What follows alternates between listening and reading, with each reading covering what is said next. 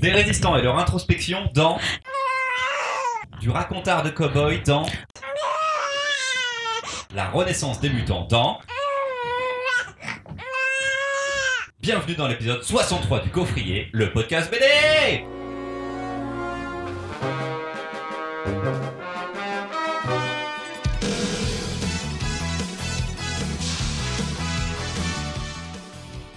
Et c'est le grand retour de Louis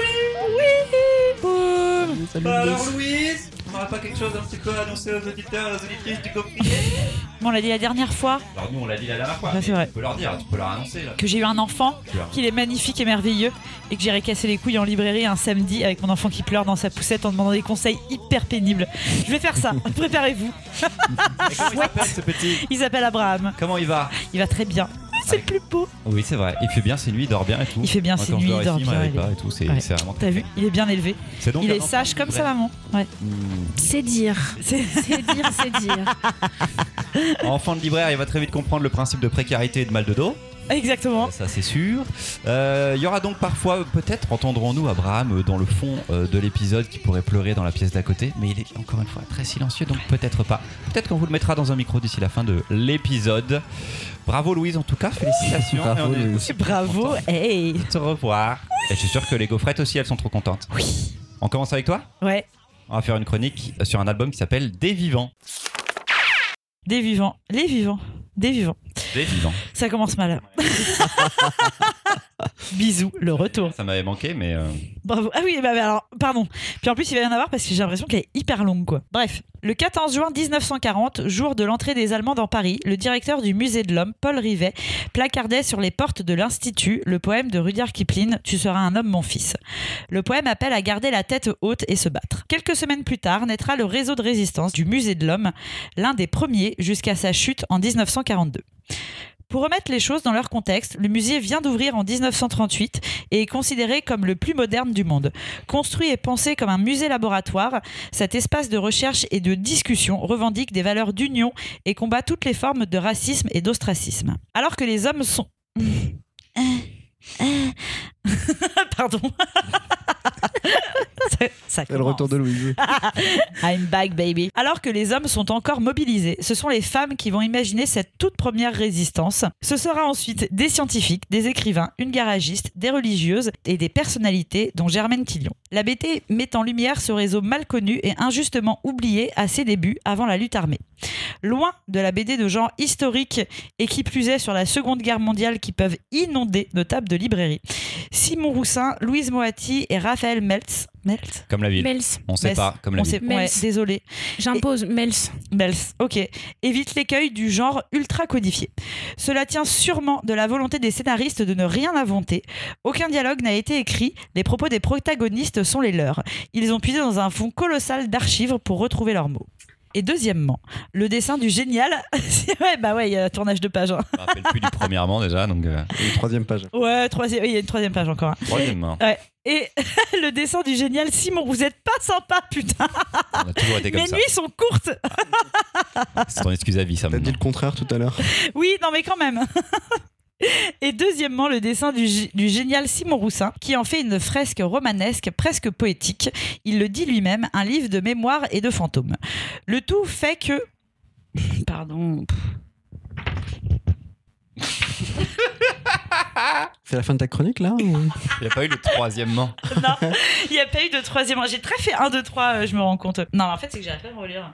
Ça n'a pas de sens, ma phrase. Le tout... Non, mais ça n'a aucun sens. Veux-tu un stylo et réécrire ta chronique? Ouais, bah de ouf. Dans ce décor, dans ce décor de Seconde Guerre mondiale qui a déjà été mille fois représenté et qui est assez codifié, se dégage une atmosphère de polar quasi mystérieuse qui fait que l'humain et ses inconnus du réseau sont au centre de l'histoire. Cette phrase avait du sens. C'est français. C'était français. On ne ressent pas ce poids quasi obligatoire de se dire que c'était des héros et ça rend le propos de la BD encore plus sincère, plus fort et plus poignant. On suit les premières actions balbutiantes de ce premier groupe de résistants et notamment les deux ethnologues Boris Vildé et Anatole Levitsky ainsi que la bibliothécaire Yvonne Odon de la création du premier journal Résistance jusqu'à leur arrestation parce que disons-le, on se doute bien que cette histoire finira mal.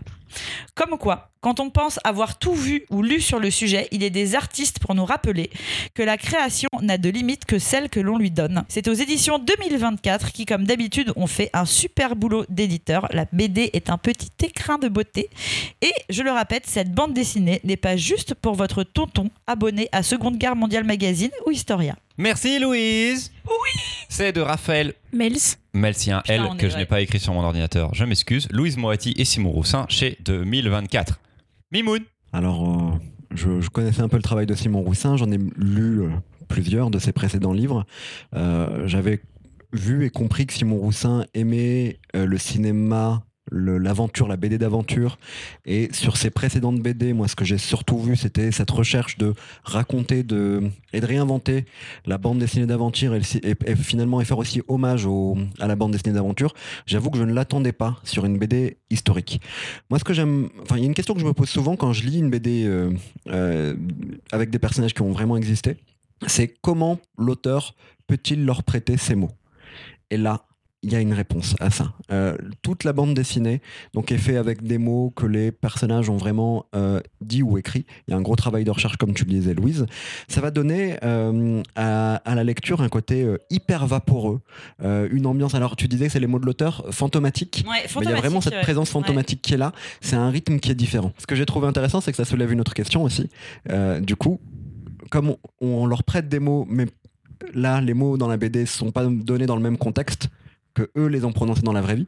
Vous, vous me suivez? Ça pose aussi une autre question.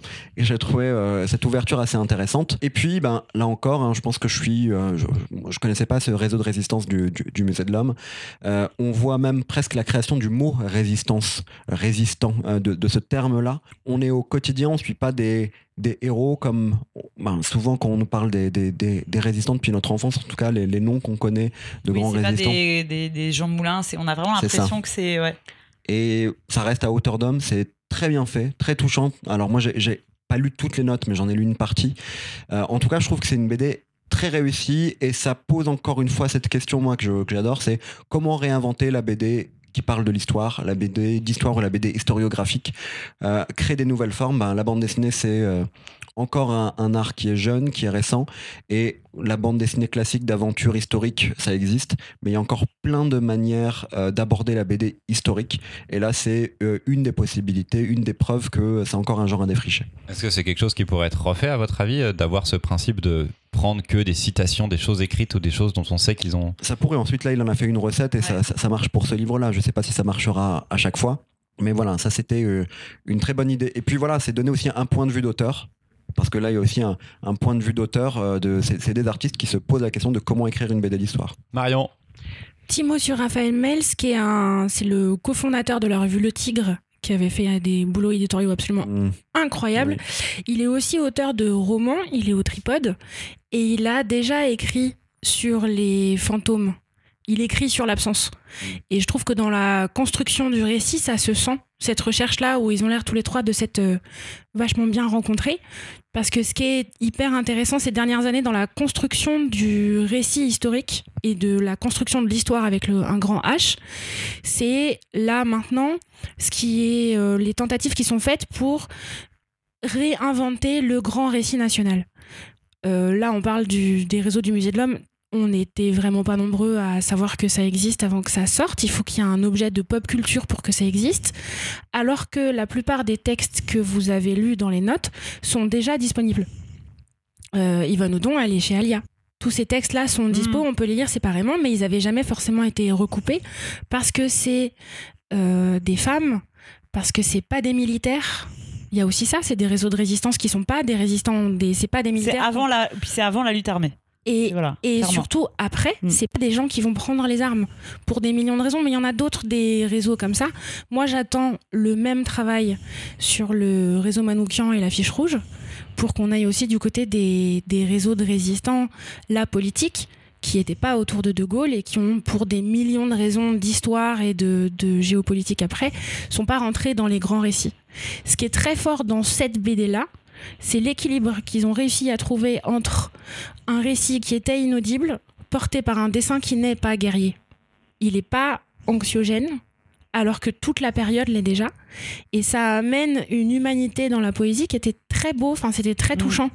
C'est une des grosses, grosses BD historiques là de, de cette année. hein. Mais du coup, est-ce que le travail d'historien de cette BD-là, il n'avait pas été fait avant? Est-ce que c'est la première fois qu'il est fait? Le, le fait La de recouper dont tu parlais. la, c'est la compilation qui est nouvelle là. Donc on est Les d'accord. sources, elles existent même- déjà. Les sources existent, mais personne n'avait sorti une œuvre, même en littérature. C'est le fait de tout recouper, de le mettre dans l'ordre, Voilà. comme ça. Et on n'aurait pas pu le faire en littérature parce que là, il y a besoin de l'image pour que les mots qui sont utilisés sont des mots qui existent déjà.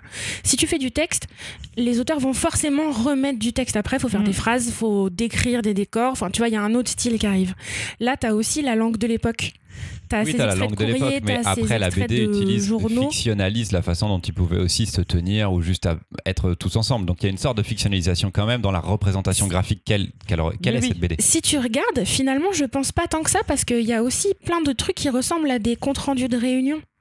On les voit souvent dans des ensemble. on de réunion, tu n'as pas les attitudes, tu vois. Oui. Donc là, c'est Ouais, ouais. le côté ouais. fictionnel de la BD, pour moi, de Mm, mm, montrer graphiquement comment ils sont entre eux, des regards entre certains personnages, il y a de la romance entre certains, ça c'est acté, on le sait, euh, en effet, parce qu'ils discutaient de ça, mais il y a des, il y a, il y a des, il y a des mouvements, il y a des choses qu'en effet, là, c'est pour Oui. moi, là, la fiction va fictionnaliser, enfin, la BD va fictionnaliser, et où le travail documentaire devient euh, flou, enfin, en tout cas, un tout petit peu Ouais, plus. on casse un peu la barrière. Exactement. Coup, mais, devient, euh, mais il en faut vraiment cool. forcément, sinon ça ferait une histoire qui serait euh, méga molle et tout. Et alors que c'est très très beau, c'est jamais chiant.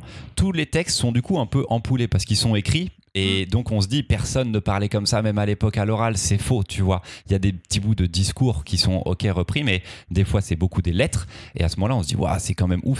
Ça donne un côté romancé à ce qu'ils sont en train de vivre, donc un côté aussi un petit peu héroïque parfois, parce que je pense que c'est à, rebours, c'est pas sur le moment forcément. Là-dessus, il y a le côté historique, ok, mais qui n'est pas forcément le réel, l'instant non plus au moment où ça se passe. Et on n'a pas forcément tout. Mais ça reste une, une fin, ça fait une grande BD pour moi. J'ai trouvé ça magnifique. Faites des sérigraphies de toutes les fucking pages. Ah ouais. Y compris les doubles pages De. Paris, c'est une dinguerie, c'est magnifique. Simon Roussin, le dessin, il est, il est fou. Et ouais, le travail à trois, euh, j'aimerais bien savoir qui a fait quoi en fait. Tu vois, qui est-ce que Simon Roussin a participé à ça aussi, ou est-ce que Louise Moati et Raphaël Mels, comment est-ce qu'ils sont euh, partagés le, le taf? Ça, c'est un truc qui m'intéresse euh, beaucoup. Grand album. Ouais.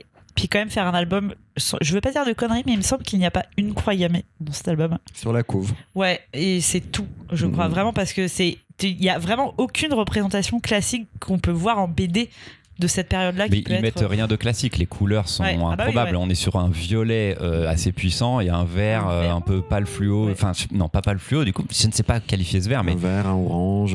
c'est des couleurs qu'on qu'on qu'on n'a pas dans la vraie vie. Donc ça participe aussi là à la fictionnalisation, je trouve, de la Le BD. côté vaporeux. le côté vaporeux qui, est- qui rend l'ambiance absolument magnifique et unique. En effet, c'est une, c'est une impression de lecture que je trouve on n'a pas souvent eu. Mm, Ouais, ouais, ouais. On sait pas. C'est du documentaire, mais on veut pas aller vers le réalisme non vous, plus. vous aimez la BD indé, ça peut vous intéresser. Vous aimez l'histoire, ça peut vous intéresser. Euh, papa, maman, papi, mamie aiment euh, le, le- co- comment dire, les histoires de Seconde Guerre mondiale. Ça sera différent, mais pourquoi pas? On n'est pas très loin de la ligne claire dans le trait de Simon Roussin. Complètement. Euh, Il a des est- personnages, les coupes de cheveux, c'est improbable. Enfin, c'est irréel aussi, tu vois. Ouais. Mais voilà, on n'est on est pas très loin de ça et en même temps, c'est, enfin, je trouve que c'est un, un joyeux mélange et je trouve que la réussite est, est là. Tout bon? Tout c'était bon. tellement bien. C'était bien de reprendre, Louise. Ah oui, c'était bien de reprendre. Il y a le petit Abraham, il pleure un peu Oui, là. Il- oui, je sais. Je, il je pleure niche. Je, je me J'ai trop envie de de pas prendre le micro. hein. Mais on va y- si tu veux y aller, par contre, on fait une petite pause, il n'y a pas de problème. On peut y aller. Non, non, Ou- mais je, ou- je pense qu'il gère. Ou on enchaîne sur la deuxième euh, chronique. C'est C'est Marion Ouh, avec moi. Revanche. La couverture dit ce que vous pensez trouver dans cet album.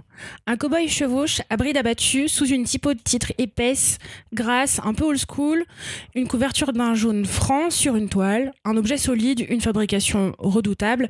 Ça sera western ou ça sera rien. Euh, par contre, c'est pas une carte musicale, donc euh, la BO va pas se lancer toute seule quand vous ouvrirez l'ouvrage, mais je vous mets au défi de pas entendre un bout des musiques d'Ennio Morricone pendant la lecture. Une allumette qui craque, une ville qui flambe, on sait très vite que cette histoire de Far West sera sans répit. Un pistolero s'est rendu, il est enfermé après avoir avoué le meurtre d'un général. Le shérif lui fait face devant les barreaux, ils seront tous les deux. Tout le monde est parti sur les traces d'une bande de malins qui a profité du bazar ambiant pour se payer la banque locale. Le décor est planté, les personnages identifiés, on les connaît. Un justicier solitaire, un shérif sans visage, une institutrice un peu à part, une chef de bordel affranchie. Tout le monde est rassemblé pour jouer une partition qu'on connaître. Mais ici, ils ont l'air de vouloir absolument tous sortir du rôle qui, qui leur est attribué, sans être ailleurs, mais surtout pas tout à fait là où on les attend. Laissez derrière vous Blueberry, Body Langway. Ici, on va suivre des gueules, des petites gens de la conquête américaine. Les héros sont pas beaux, sont pas lisses, ils ont pas des gueules d'acteurs américains des années 50. Et ils sont tellement attachants. Baladi convoque les poncifs du genre pour amorcer une histoire qu'on a déjà vue, qu'on a déjà lue, et pourtant quand c'est lui qui l'écrit, le western explose, éclate et prend une profondeur qu'on ne peut voir que quand c'est sa mise en scène. Parce qu'ici on parle de mise en scène plus que de découpage. Après Renégat dans lequel il explorait le récit de piraterie, il revient ici pour décortiquer l'Ouest américain dans une finesse absolue. Avec un trait épais tout en noir et blanc, il s'affranchit des gaufriers communs pour investir toutes les pages, toute la page, nous perdre sciemment entre rêve, réalité. Tout en ellipse, il déforme la ligne temporelle du récit pour nous obliger à recomposer l'histoire. Un puzzle de qualité supérieure, c'est garanti. Merci Marion. Alex Baladi chez The Uchikuchi, il faut dire? Ou Uchikuchi tout Comme ouchi, ouchi. Louise, qu'as-tu pensé de ce pif paf poum euh, bam bam bam? Bam bam bam, pif à fou. Blueberry. A Blueberry. On s'en fout, c'est nul, c'est chiant. Euh, Non, blueberry là, c'est ou Blueberry dont on blueberry. parle. ou- Ah oui, d'accord, ok. je, je- je ne supporte pas ce grand classique de BD, mais nul, nul. Bref, peu importe. Euh, parlons de Baladi, c'est beaucoup plus Que intéressant. ton mec adore Blueberry. Que mon mec adore, putain, c'est l'enfer. Bref, euh, faudrait qu'on parle des grands classiques un jour de BD que vraiment je suis sûre que les uns et les autres on n'aime pas quoi. Eh bah écoute, euh, la dernière fois, euh, j'avais euh, pas parlé de Corto Maltese. Ah oui, Aujourd'hui, j'ai pas parlé de- euh, de Blueberry. de Blueberry. Je m'en vais continuer sur cette voie. On Je- avait dit une spéciale Boulet Bill à un moment. Et ben je m'en irai euh, parler de euh, Bill, chaud. hein, Mimose et Sam, euh, Ouais. qui n'est pas non plus Boulet Bill. Voilà. Euh, non, non, j'étais très contente de euh, retrouver euh, un peu le, le, le baladi de Renégat. En fait, c'est-à-dire que enfin, c'est euh, Renégat, du coup, euh, t'en as parlé, c'était. euh, On avait fait BD une chronique sur, euh, Tipeee dessus. C'était pas dans Tout un épisode, c'était une chronique On a fait Tipeee. une Donc chronique c'est Tipeee sur certains, donc certaines peu coffrettes vite. ont eu. euh, Zoom, voilà, zoom. ouais, ouais, voilà, qui était un récit de pirate et qui était euh, mortel. Et euh, du coup, euh, là, celui-ci, je l'ai trouvé euh, vraiment au niveau. De ce que j'ai compris, en fait, ce sera une trilogie. Enfin, il veut faire une espèce de trilogie La avec un récit de pirate. C'est du space opera. Ouais, voilà, c'est ça. Euh, euh, là, euh, du coup, un western et après de la SF. Et euh, je trouve qu'il est aussi bon, du coup, que son album euh, Renégat. Et c'est- c'est c'est absolument mortel. En fait, c'est-à-dire que rien ne. C'est tous les codes du western qu'on connaît déjà, que vous connaissez déjà. Mais en fait, mais quel plaisir de lecture, quoi. C'est génial. Et puis ce héros qui est une espèce de fraise à la place du nez. J'étais trop fan. Une fraise euh, fatiguée, la fraise. hein. Et Ah bah, très très fatigué. Et euh, tu la dis qu'on ouais. récupère euh, que c'est Baladi de Renégat, mais Baladi il a fait d'autres choses entre temps. Il a fait d'autres choses entre temps et ce qui est assez marrant c'est qu'il y a des petits clins d'œil d'ailleurs dans sa BD puisque à des moments il dit oui je suis la fille euh, du euh, mec de sa BD d'avant euh, suisse euh, Le Robinson. de Robinson euh, suisse machin et tout il y a plein de petits clins d'œil euh, machin et tout dans la BD qui est assez cool Euh, euh, fan de western allez-y pas fan de western allez-y puis au niveau du dessin euh, Baladi c'est génial si vous en avez jamais euh, si vous avez jamais regardé faut, très faut ancré, ouvrir, très noir, Ouais. Très tatouage en fait, on Ouais, va dire un et petit c'est, peu. euh, très dans la symbolique en plus. Ouais, c'est vraiment euh, ça colle hyper bien. Enfin, ça collait hyper bien pour la piraterie, pour le western, ça colle, ça colle, je trouve très très bien. Euh, Le Robinson Crusoe en Suisse, c'est un petit délire qui s'est tapé, je pense. Euh, même si moi, ça m'avait fait beaucoup fait rire, mais euh, ah, bien hâte de voir son space opéra euh, qui va nous faire derrière quoi. Mimoun. c'est c'est ouais, je te laisserai pas parler. Non, mais vas-y, tu peux continuer. hein, Je, je- je bois tes paroles. Je, bois tes paroles. Oui. Après, C'est du coup, du coup, 2013, euh, Renégat qui était euh, une C'est si relecture. vieux que ça. Ouais, 2013. Oui. Il y a vieux. Relecture Ça nous a de. Il faudrait pas qu'il fasse 8 ans pour un space opéra quoi. Peut-être que ça sera Si c'est aussi bon, il peut prendre 8 ans. C'est pas faux. Mais donc, euh, voilà, après la relecture euh, de, euh, de, de récits de pirates, qui avait un côté euh, très poétique et politique, qui était un récit peut-être plus simple dans sa construction, cette fois-ci, on a une relecture de western, comme tu le disais, comme un puzzle, clairement, dans, la, dans la construction du récit plus poétique que plus politique pardon que poétique cette fois-ci. Un récit beaucoup plus complexe. Et je trouve qu'en ça il s'est vachement renouvelé. Ça a été un plaisir de lecture et un plaisir en fait euh, à un moment donné d'être baladé de pas comprendre et de ben, finalement de, voir et de comprendre en fait qui sont ces personnages au fur et à mesure. J'ai adoré aussi cette idée euh, finalement c'est que tous ces personnages euh, de la conquête américaine viennent d'Europe. Ils amènent avec eux des thématiques politiques européennes. Et ça c'est ce qu'on va voir aussi dans l'une de ces thématiques Et je conseillerais presque pour ceux qui euh, vont le découvrir de commencer par les notes de fin. Euh, ce qui sont un peu des notes d'intention d'auteur, ces références. Euh, et du coup, on, rentre peut-être encore mieux dans le récit en ayant lu ça d'abord. En tout cas, la collaboration entre Alex Baladi et Uchikuchi fonctionne vachement bien. parce que j'en ai lu pas mal du Alex Baladi, mais j'avoue que mes deux préférées, c'est celle qu'il a publiée chez Uchikuchi. Donc je pense qu'il a trouvé des éditeurs avec qui il arrive à faire ses relectures de genre. Euh, ça prend le temps que ça prend, mais c'est à chaque fois magnifique et c'est à la fois un- à chaque fois un grand moment de lecture. Et si vous êtes euh, libraire ou bibliothécaire, sachez qu'avant Ochikuchi c'était distribué, c'était plus compliqué à avoir. Enfin, Enfin, Deep. Et c'est rendu plus petit distributeur et maintenant c'est passé chez les belles lettres. Donc c'est beaucoup plus facile de pouvoir commander du Uchikuchi, dont les BD d'Alex Baladi. Euh, moi j'ai trouvé ça très beau, je trouve que ça fonctionne très bien. J'adore le, la mise en page, la mise en scène dont, euh, voilà, dont tu parlais. En effet, je trouve ça très efficace, j'adore le dessin. Après, l'histoire, je trouve que c'est un peu tarabiscoté pour pas grand chose. Il il y a du flashback, il y a des choses comme ça. On va, on va s'intéresser à certains personnages un petit peu euh, plus tard. C'est pas linéaire et si ça l'avait été, ça aurait été une histoire assez banale. Donc je, je me dis, ouais, cet artifice de non-linéarité, il m'a un peu saoulé. Je me suis dit, bon, j'ai déjà lu ça quelque part et tout. Donc c'était sur l'ambiance, voilà, je me suis dit, un peu dommage. Mais graphiquement, par contre, ça tabasse. Ce que je trouve cool dans ce qu'il fait là avec les réinterprétations de genre, c'est qu'il peut. Il y a quand même. On a parlé de l'histoire, mais dans l'expérimentation BD, pour moi, ça peut pas marcher sur autre chose qu'un genre qu'on connaît déjà par cœur. Parce qu'il fait des choix. Je parlais de mise en scène parce que dans ses cadrages, il choisit tout le temps de nous montrer la scène à côté du propos. Il y a le contre-jour. Il y a pratiquement jamais les visages. Ça, il y a jamais de visage, il y a de, de la silhouette. Et, et nous, il faut qu'en permanence, on se demande pourquoi ce qu'il est en train de nous montrer fait sens par rapport au propos qui est en cours. Et ça marche, on arrive à suivre et ça devient un chouette jeu parce que c'est du western et qu'on les connaît déjà par cœur, les codes. S'il m'avait proposé la même chose dans un univers que j'avais dû construire au fur et à mesure parce que j'ai pas les référentiels, j'aurais pas compris les décalages. Du coup, le jeu était cool. Alors par rapport à ce que tu disais Christopher, moi ce que j'ai euh, bien aimé par rapport à cette non-linéarité, c'est que ça reste aussi un jeu de faux semblants.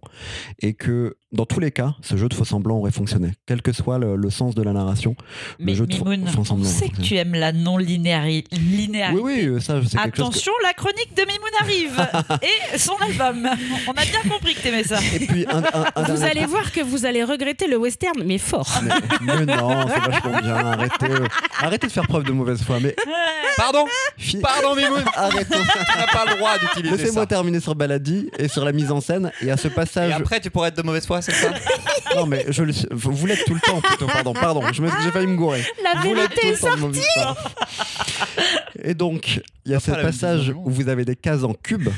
Ce petit passage-là, Oh là moi j'ai trouvé ça assez génial. Je sais pas si j'ai vu ça ailleurs, je pense pas moi personnellement, euh, sûrement qu'il l'a pas inventé, mais j'ai trouvé que ce passage où on a des cases en cube assez fabuleux dans la lecture et en fait c'est un moment qui est en train de se passer quand vous lisez ça. Je sais pas, la mise en scène, cette idée-là de cases en cube, j'ai trouvé ça génial. Bref, bravo. Là, tu sais vraiment que c'est très, très, très original. La façon dont il a de penser la page et où il y a quelque chose au centre, mais il y a beaucoup de blanc autour. Mhm. En fait, il y a pas, tout n'est pas rempli du tout. Ça, c'est très beau.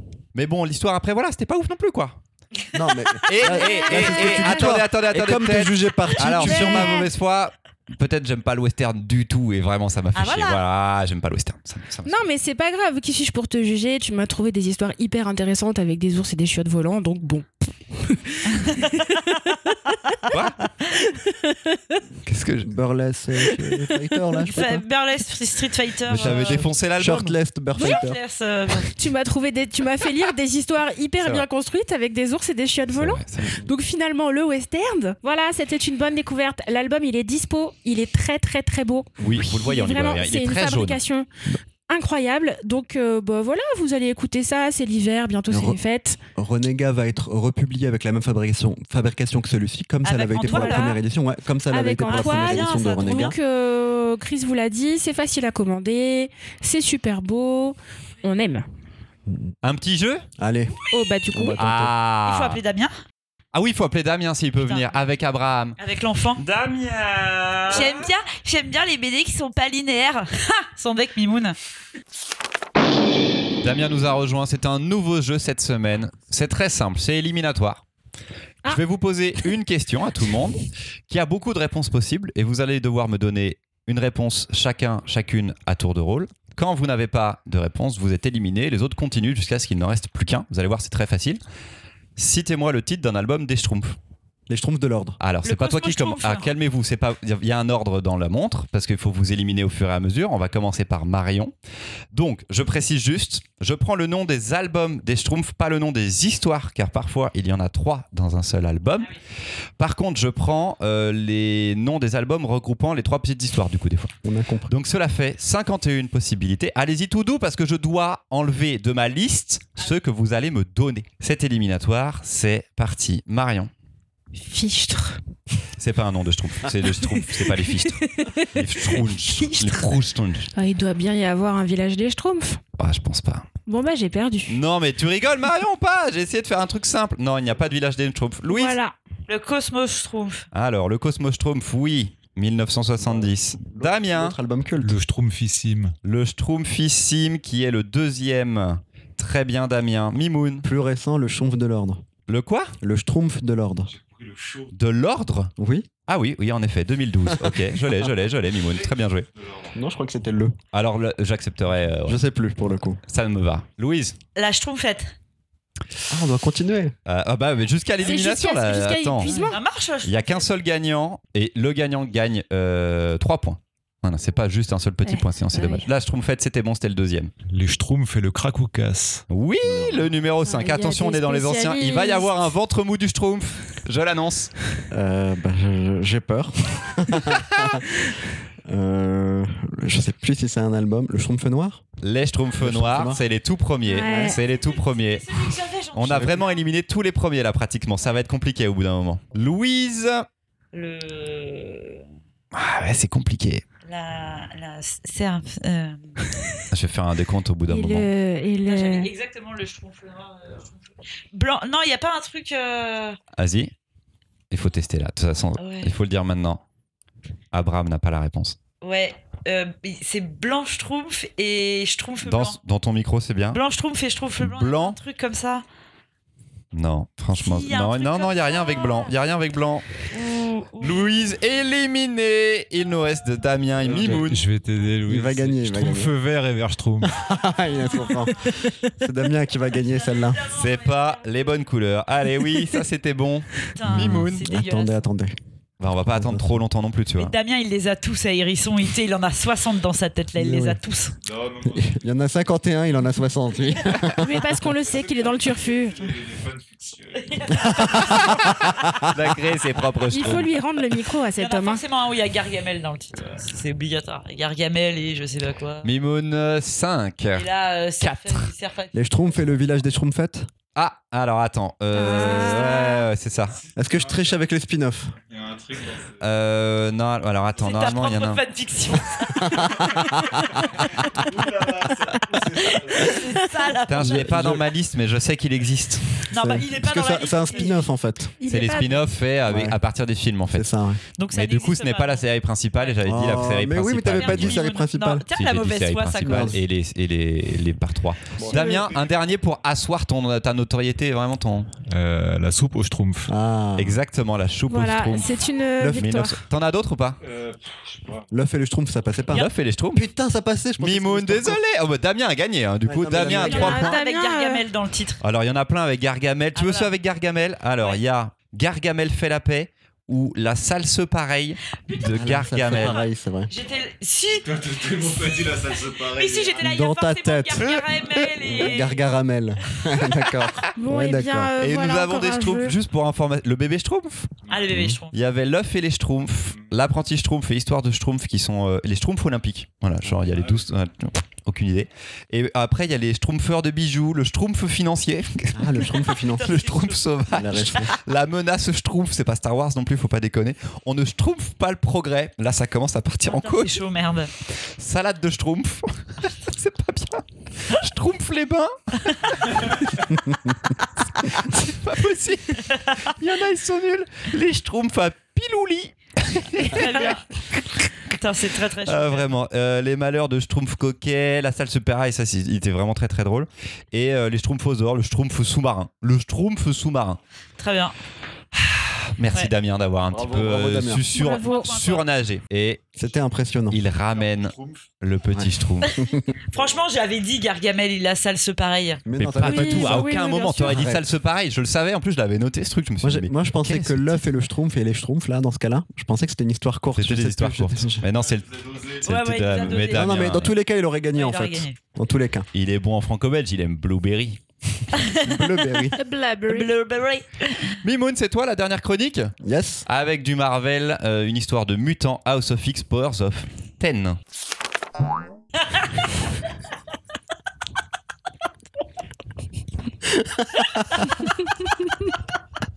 Ça m'a pris six jours à la lire.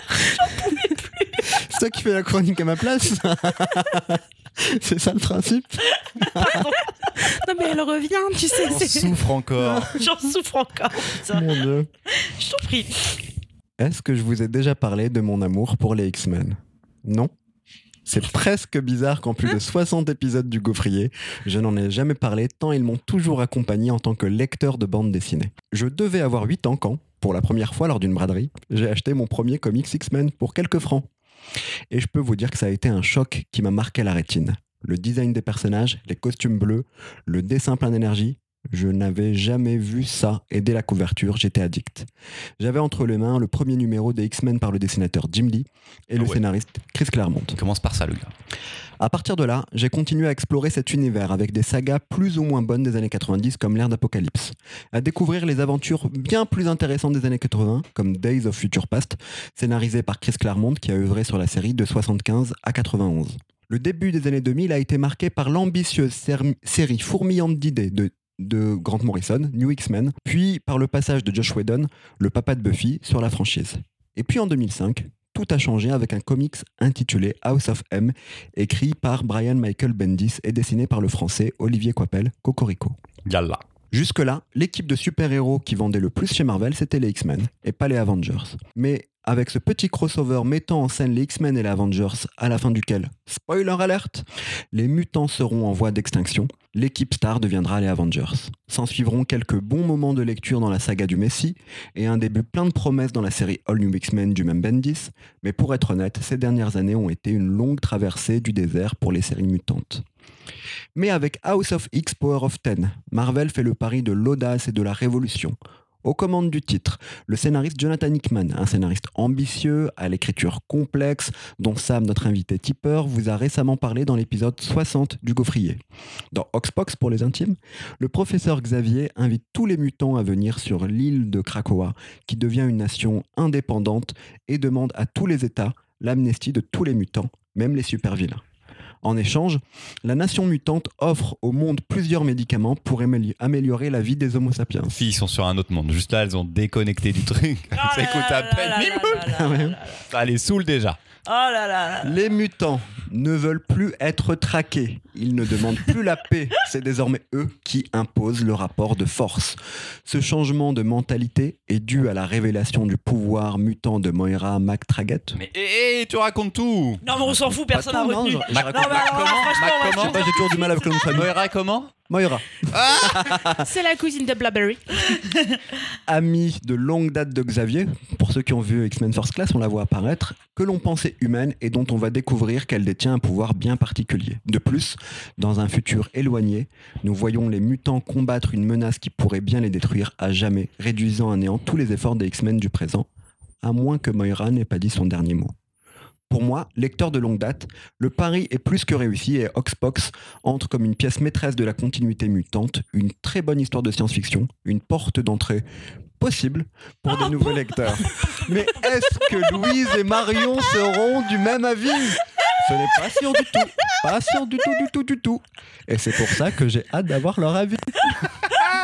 Alors, euh, De Jonathan Hickman au Bravo. scénario et de deux dessinateurs, Pepe Larraz qui officie sur la série House of X et RB Silva qui officie sur Powers of Ten en parallèle et dans le même volume. On alterne entre les deux séries qui ne se passent du coup pas en même temps. Marion est noté sur mon. j'y vais. Voilà, pour, pour Euh, reprendre. C'est mon premier X-Men dans ma vie. Euh, bonjour. euh, Avez-vous déjà vu des films au moins? Peut-être quand j'avais 12 ans. Et euh, pff, bah, pff, pas trop. Euh, du coup, d'abord au début, moi j'ai lu euh, Power of X, euh, l'équipe de X, donc vraiment j'ai rien compris. Quoi? On n'a pas compris, déjà on n'avait pas compris le titre. Et après, on n'a pas tout à fait compris qu'il y avait deux séries en parallèle qui étaient entrecoupées. Après, euh, on n'a pas bien, bien, bien compris quand Tu même. parles au nom de tout le monde. De, alors vraiment, parce que quand c'est Hickman, moi je fais des revues avec tous les gens dans ma tête. On s'y met à plein d'un coup, parce que c'est Hickman. Et que, bon, bah, il y a quand même déjà pas beaucoup d'épisodes. On n'avait déjà pas compris grand-chose.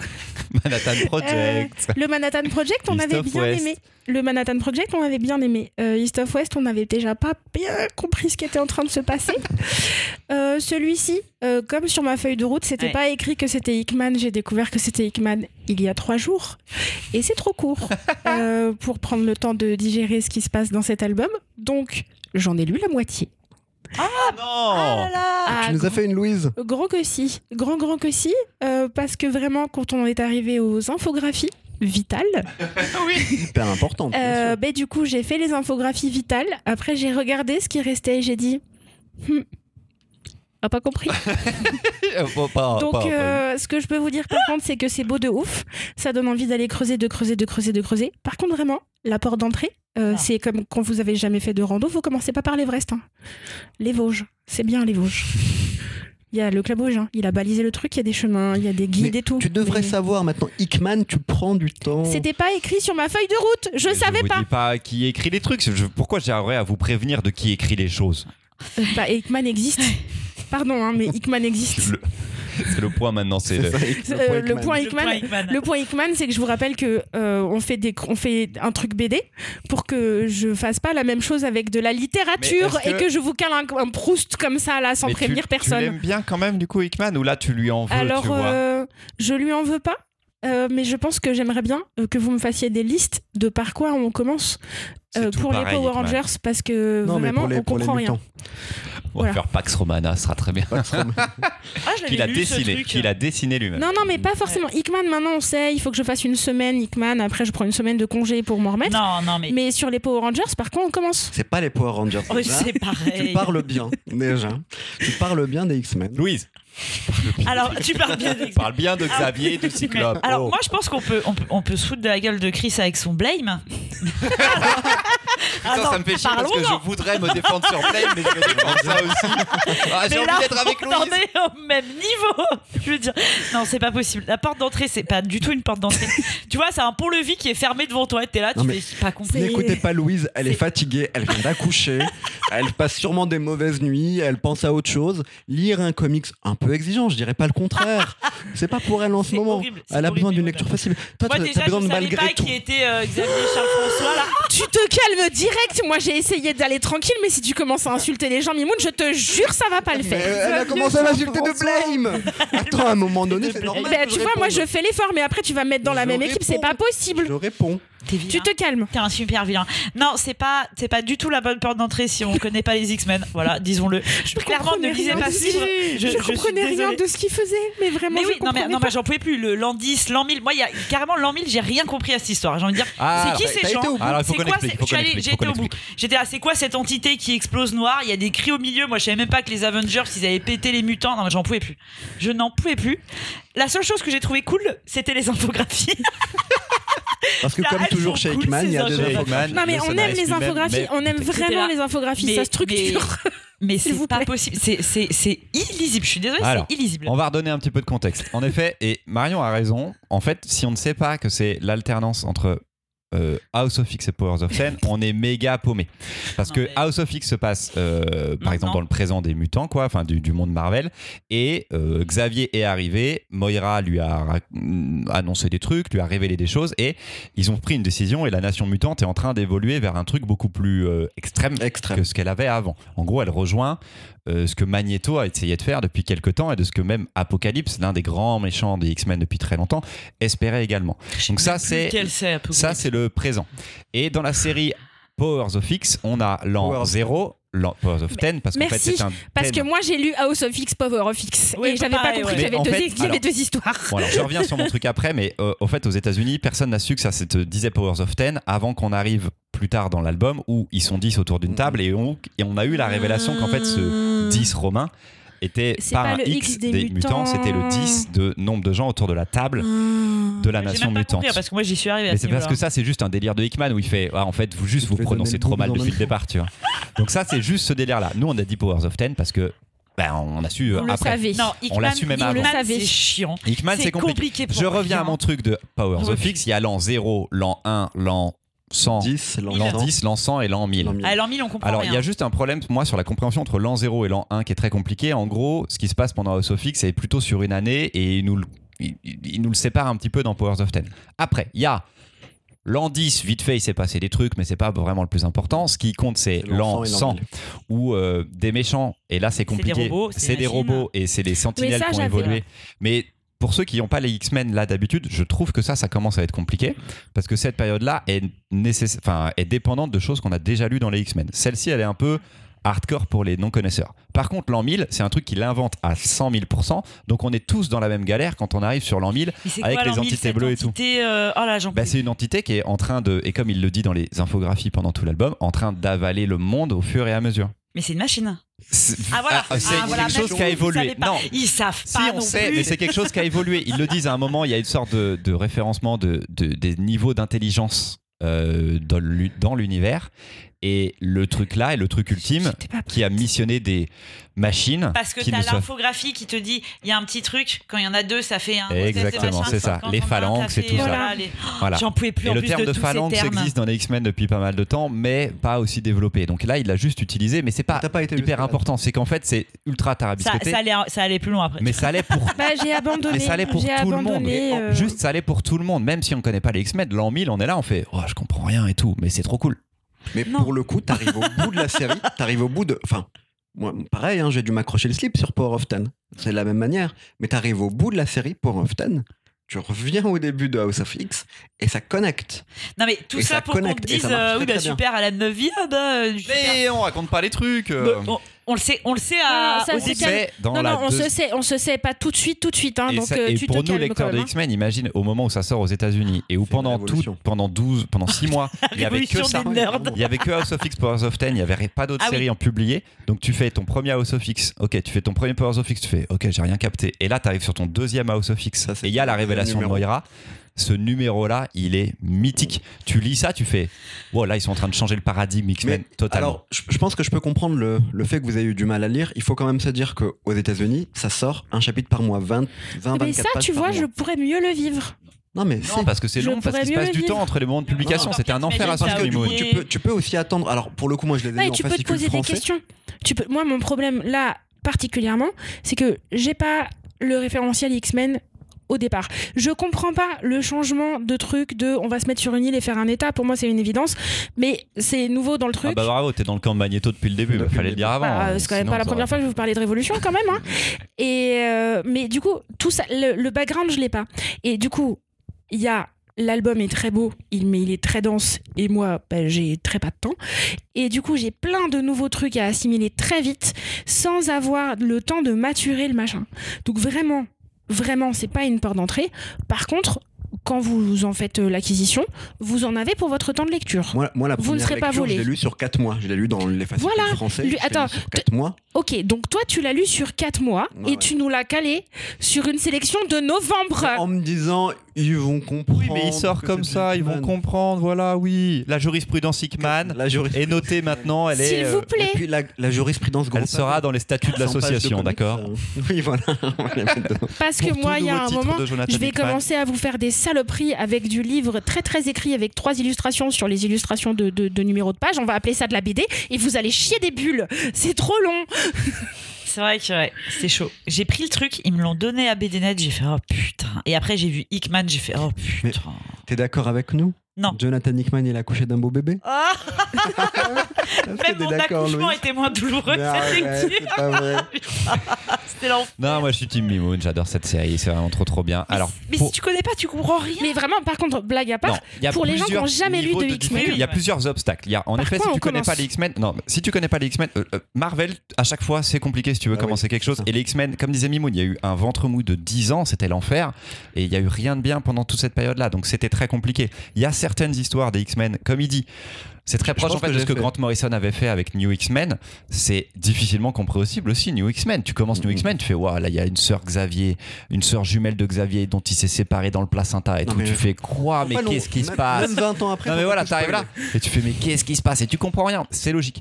Le- la série de Joss Whedon, je la trouve absolument excellente si tu veux commencer des X-Men. Très le bien. problème, elle n'est pas forcément disponible. Le deuxième tome Le étant, tome non disponible depuis très longtemps chez Panini. Merci. Donc ça c'est dommage. Mais tu vois la série Ouais. House of M dont parle Mimoun, le, le changement de paradigme d'il y a 15 ans maintenant, 20 ans même à House of M, Mhm. 2005. cette mini-série où tu commences l'histoire et en fait on te dit Waouh, en fait c'est Magneto le dictateur du monde et c'est comme ça. Et on fait Ah non, non, c'est pas comme ça normalement. Et ça, ça a changé les choses. La sorcière rouge, la fille de Magneto, a Si eu vous avez énormément vu de WandaVision, vous connaissez un peu. Voilà, il s'est passé des petites choses. Donc c'est c'est- c'est très très très malin. Mais en effet, c'est pas simple si tu connais pas les X-Men. Mais par contre, les autres obstacles, c'est euh, Hickman et sa, long sa non-linéarité. C'est vraiment un comics exigeant. Comme les Blame en manga d'ailleurs. Mais bon, Non, mais ça sera un petit peu euh, mon blame euh, en comics. Mais arrête, ça n'a rien à voir. Je pense Par que tu contre- pourras le relire. par Voilà, contre, par non. Par contre, vraiment non. Ah, non, non, pareil. ça, euh, ça, je le prendrai. Non, non, là, elle, vacances. elle est pas capable de dire ça parce que vraiment, Blame, c'est pire pour elle. Voilà, je- là, quand même, tu vois, Hickman, là, j'y retourne. Il y a un moment, je partirai en vacances, je prendrai une pile, je m'isolerai du monde. Ceux qui vont me voir sortir vont avoir l'impression que j'aurais passé mais- six mois avec les FARC et j'irai super bien dans ma tête, mais dans le futur. Blame, non. C'était quoi ce comics horrible là que tu nous avais proposé dans l'espace là en deux tomes J'avais Hein galéré aussi? C'était pas encore Hickman ça? Bah, c'était Manhattan Project, non? Oui, c'était ça. C'est pas celui avec la bombe là Attends, avec Oui. dans l'espace Ouais, c'était Manhattan Project. Project. Putain, mais en fait je déteste. ce Oui. Avec mais les Oppenheimer dans la tête. Tu, tu lis ça trop Mais vite. ça, j'avais fois. aimé. Avec ce rêve là pendant 300 pages on comprenait rien. Oh là je déteste Mimoun arrête. Non, le tome, non, non, non, non, non, rappelle-toi, on avait tous aimé le tome 1, Mais pas mais le tome 2, il avait mal fini Oui. parce qu'il était pas bien. Jonathan Hickman. C'est dans ça. Et ils ont tué des. Ouais. Ils ont tué les gars. Putain. Alors, Mimoun faut arrêter. avec Bon, en tout cas, j'ai refait un tour des jalons des X-Men au fur et à mesure. En effet, pour le coup, House of M, c'est une très bonne porte d'entrée pour tout l'univers Marvel. c'est un en fait. one-shot, on n'est même pas Ouais, obligé de lire une suite. Et puis, bah, n'hésitez pas à, aller vous intéresser aux différents scénaristes dont j'ai parlé. Grant Morrison et Joss Whedon. Démerdez-vous. Pour info, pour Mais info, commencez pas par. Hickman. pour info, pour la suite, parce que ce que fait Jonathan Hickman là est en fait une introduction à une nouvelle ère pour les Ah bah on est content. Mais après, c'est plus simple. Parce que c'est pas que lui qui gère. Il y a plein de séries X-Men qui vont découler de ça, des séries qui vont centrer sur tel ou tel personnage. Et en français, ça a été prépublié dans des fascicules, dans des magazines qui s'appellent Donofix, dans lesquels il y avait 6 ou 7 séries à chaque fois, qui sont pas toutes égales. Donc on arrive sur euh, une normalité de Marvel où une franchise a des bonnes séries, des moyennes séries et des séries vraiment à chier. Et ces magazines-là. Fallen Angel. Fa- Fallen Angel qui a duré que 6 numéros, donc ça c'est normal, c'est petit-. Donc si après ça il vous faut continuer l'univers X-Men parce que vous êtes kiffé, attendez que Panini sorte les séries, la série principale X-Men, la série New Mutant et la série X-Force qui sont pour moi les trois meilleurs. Et là vous aurez la suite parce qu'en fait Jonathan Hickman a fait une introduction avec House of X et ensuite il a posé d'autres jalons pour amener d'autres choses. Et aux États-Unis il est en train de terminer avec une série qui s'appelle Inferno parce que pour vous teaser là Moira McTaggart dans House of X elle est très importante. Nous ça fait deux ans qu'on n'a pas vu Moira dans l'univers X-Men. Après House of X on ne sait pas où elle est alors que c'est elle qui vient de tout changer. Et la fin arrive là et Moira apparemment revient après deux ans et ça va amener à une vraie conclusion de toute l'œuvre de Jonathan Non mais Hickman tu vois, tu vois j'entends Chris parler et tu vois, j'ai l'impression que tu vois, le, le comics pour moi ça reste une espèce de secte où il faut connaître euh, 72 séries où Il y a euh, beaucoup de comics qui sont dans la. Il y a beaucoup de comics qui sont dans la continuité et qui sont compliqués. Celui-ci est de par sa nature compliqué, mais il peut se lire seul. Tu peux commencer par là et lire bah, déjà cette histoire seule et continuer ensuite jusqu'à la fin du run Dickman et t'arrêter là si tu veux. Non, non, justement, moi je conseille pas de faire tout le run Dickman parce que tout le run Dickman ne, ne se vaut pas en fait. C'est ça le problème, c'est qu'après pas n'écrit tout. pas tout non plus, Non, donc c'est un pas- bordel. il écrit pas tout. il Attendez, attendez, parce que je vais vous parler. À un moment, il y a X of Swords qui arrive, et alors là, en fait, ils se battent tous avec des épées épées. magiques pour décider qui sera le dixième. Ah non, pardon, Euh, tous avec des épées magiques pour savoir quelle est l'épée la plus magique. Et après, ils ont un vote Ils ont un vote et ça s'appelle Hellfire Gala où ils votent genre comme des élections des Nations Unies pour élire qui est la dixième personne. Et il y a un gala où genre ils viennent tous sur un tapis rouge se prendre en photo dans des robes de ouf. Tu fais mais quel est ce délire? Voilà, Hickman, c'est pas tout le temps House of X Euh. Powers of Ten. J'ai l'impression tu sais, de voir des gens jouer au jeu de plateau d'une quand tu connais pas. Va, retourner peindre tes figurines de Warhammer, toi. Arrête de nous faire gâcher. La mauvaise foi. Gens dire je pose un verre des sables. Oui, mais moi j'ai une épée contre Je sais ma pas si je reproposerais un comics Marvel ou DC en fait. Qu'on fasse des vrais c'est one-shot. mort. Non, mais si, si, mais juste en fait, il faut l'écrire sur la feuille de route. Se faire absolu de carnage, Mimoun. Absolute carnage. Donc on va Pourquoi lire il y a tous les des Venom. Qu'est-ce qu'ils foutent là, les cris sur Terre, là? Un moment donné, il y a des cris, là. Pourquoi ils sont là Alors K, Il y a R, tout. 2 E. Euh, Parce que sinon, pourquoi il y a des cris Tu existes. Excuse-moi. Bien sur Terre, à Il y a toujours eu Il y des a cris. toujours eu des cris sur Terre. Oh là là, bah voilà. Tu te rappelles de Secret Invasion Tous les cris des SOS. Ouais, bah, ils Partent partent dans dans les airs, mais vénère. Ah putain, dans le vénère, vénère. là, c'est une autre. Ah, j'en peux plus. Allez, merci à tous. Merci à toutes de nous avoir écoutés. C'était l'épisode Louise. 63 Quelle du Gaufrier. On se retrouve dans deux semaines pour un nouvel Non, épisode. Après, j'ai un truc important à dire. Vas-y, Louise, vas-y. Pourquoi les Avengers, ils ont buté les mutants Alors, c'est pas les Avengers qui ont buté les mutants. Ah si, il y a une ligne, il y a marqué le nombre de gens qui ont tué des mutants et les Avengers, ils en avaient plus de 900 000. Non. Je veux avoir les C'est les humains qui les ont butés. Parce qu'à un moment, Marion disait J'aurais fait ça dès le départ, être sur une île. Ils l'ont déjà fait, ça s'appelait Genosha. Et en fait, une bombe atomique Voilà. a tué tous les mutants qu'il y avait sur l'île, c'est-à-dire des millions. Mais c'est les humains qui ont fait ça. C'est pas Alors, c'est pas bien écrit dans l'infographie parce que dans l'infographie, t'as génocide de Genosha, euh, 13 millions, euh, machin, je sais pas quoi là. Et après, t'as des gens qui ont, en fait, avec leur Qui score ont de buté- contribué qui ont à. contribué. Et les Avengers, ils ont un Et high y a score vénère. Avengers, ils ont un score de dingue, genre Mais 900 Parce 000. que après, nous, on n'a pas vu tout. Ah, il doit y avoir une histoire où les Ouais, Avengers sont. Et du coup, j'étais là, Mais depuis quand les pas Avengers de Avengers versus X-Men Ah, même eux, ils ça. savent pas. Non, mais voilà. Non, voilà, mais je sais pas voilà. quel moment il faudrait que je revoie le, la, Ou alors juste pour savoir. euh, Je vais- Mutant je- No More. Peut-être que c'est Ou alors, je me suis vraiment posé trop de questions. euh, le Mutant No Eh ben, est-ce que c'est. Mais si, mais si, La mais si, pardon, pardon, pardon, je l'ai exactement, c'est exactement, mais on va spoiler House of M. Non, non, mais non. d'accord. Mais si, contre la sorcière ça, rouge. Oui, oui, c'est ce que je viens de dire. Oui, voilà. Bon, bah, alors, ils sont d'accord, ils ont l'information. Louise, cette information existe. Parce que. Rendez-vous, toi et moi, dans un futur. Voilà, il faut lire la House of M parce qu'à la fin, euh, une l'an mutante tue 1000. tous les mutants. Mais une mutante. Mais elle est Avengers. Ah, elle est Avengers. Mais Ah, elle est parce qu'il y a des mutante. mutants Avengers. Bah, la sorcière rouge. La sorcière Ah, rouge. Wolverine depuis Alors, 2005. C'est, euh, du coup, on va s'arrêter parce que j'avais mal au crâne déjà hier. 2005, ouais. D'accord. Et Ouais, Michael ça y est, j'ai mal au crâne. Euh, donc, euh, salut. Fin de l'épisode. Euh, merci à tous et à toutes. J'en profite, j'en profite. Annonce importante. euh, on a une petite annonce à vous partager. On cherche un ou une community manager pour gérer nos réseaux sociaux euh, et faire quelques mails éventuellement. Euh, vous avez dû remarquer qu'on était des bonnes quichasses euh, sur tout l'aspect communication en général. Donc on cherche une personne qui saurait faire ça de façon euh, régulière. C'est un taf rémunéré grâce à l'argent du Tipeee.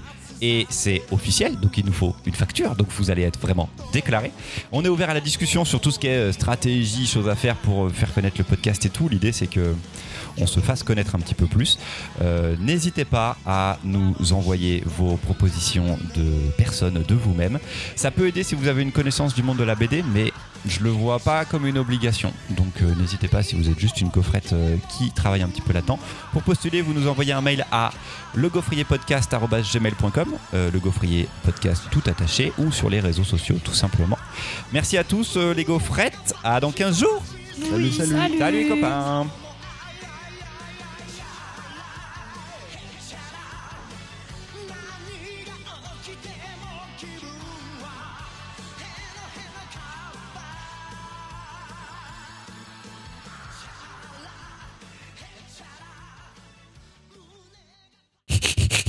Comme ça. Hmm, Ah. C'est Ouais, mon fils, c'est ouais. vraiment un être Tu vois, humain, ouais. Il souffle très fort. Pas un animal.